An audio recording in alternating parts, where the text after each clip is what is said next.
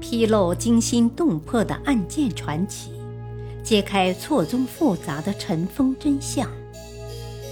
欢迎收听《古今悬案、疑案、奇案》，编著李晓东，播讲汉月。政治牺牲品，崔颢被诛之谜。崔颢。南北朝时期一流的军事谋略家，他对促进北魏的统一发挥了积极的作用，但是他的死因却成为一个历史谜题。由于崔颢的死作为当时一个重大的政治事件，它的牵扯面之广、范围大、涉及的人多，在北魏历史上也是绝无仅有的。这就更加增加了人们对于崔颢死因的研究。崔颢之死的直接原因是国史案，但是在这背后又有怎样深刻的社会历史原因呢？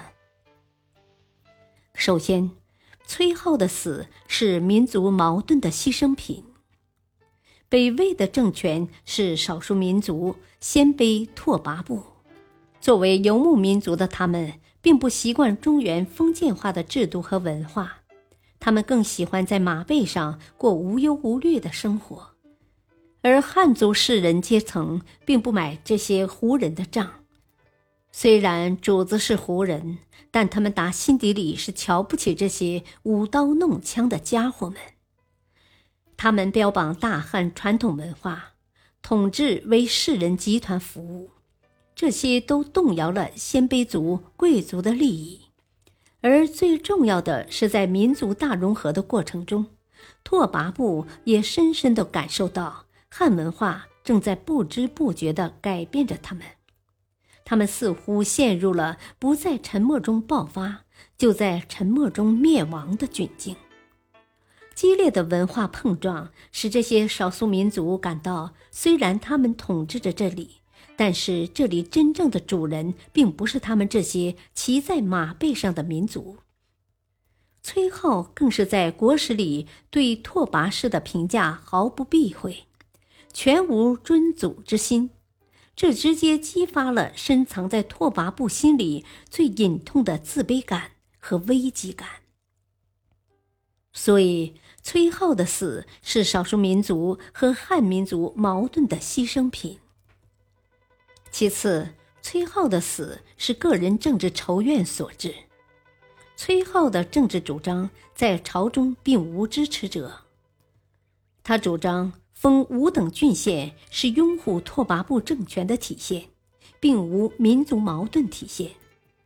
他主张分明姓族是统治阶级内部等级的划分，也无民族矛盾可言。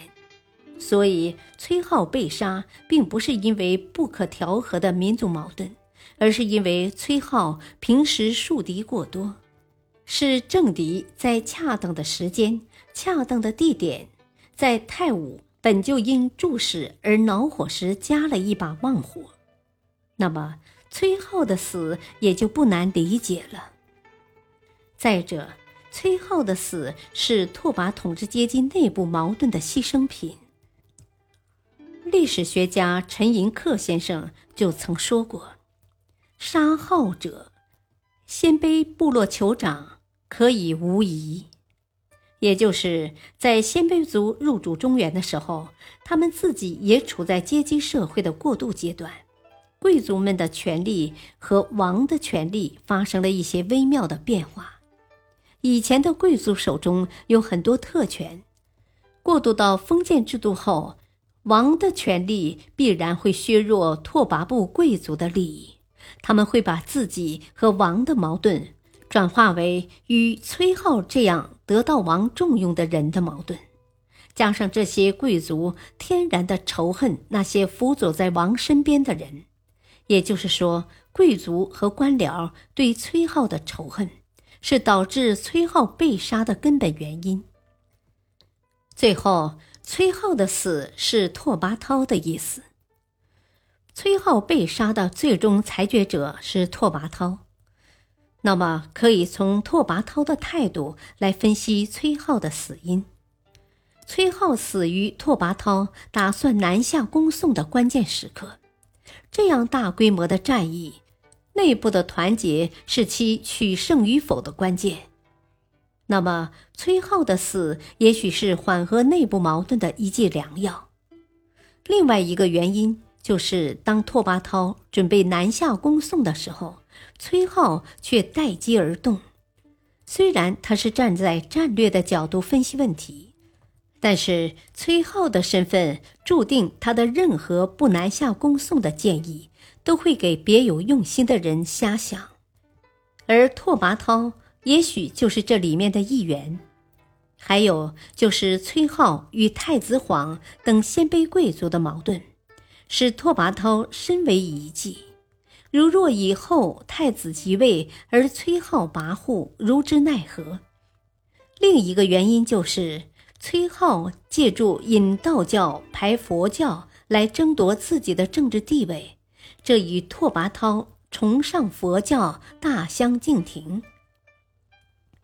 崔浩的死因必然有其深刻的社会历史原因，单纯的以修国史作为崔浩之死的原因。有失偏颇。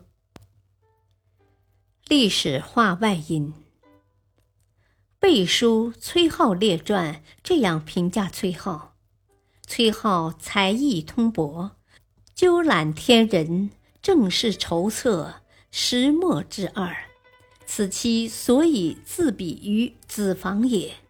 属太宗为政之敌，执世祖经营之日，言听计从。宁阔屈下，欲及龙也；秦亦茂哉。谋虽盖世，威未镇主。莫图邂逅，遂不自全。其鸟尽弓藏，民恶其上，将弃营必盖，因害疑惑。何思人而遭思苦，悲夫！感谢收听，再会。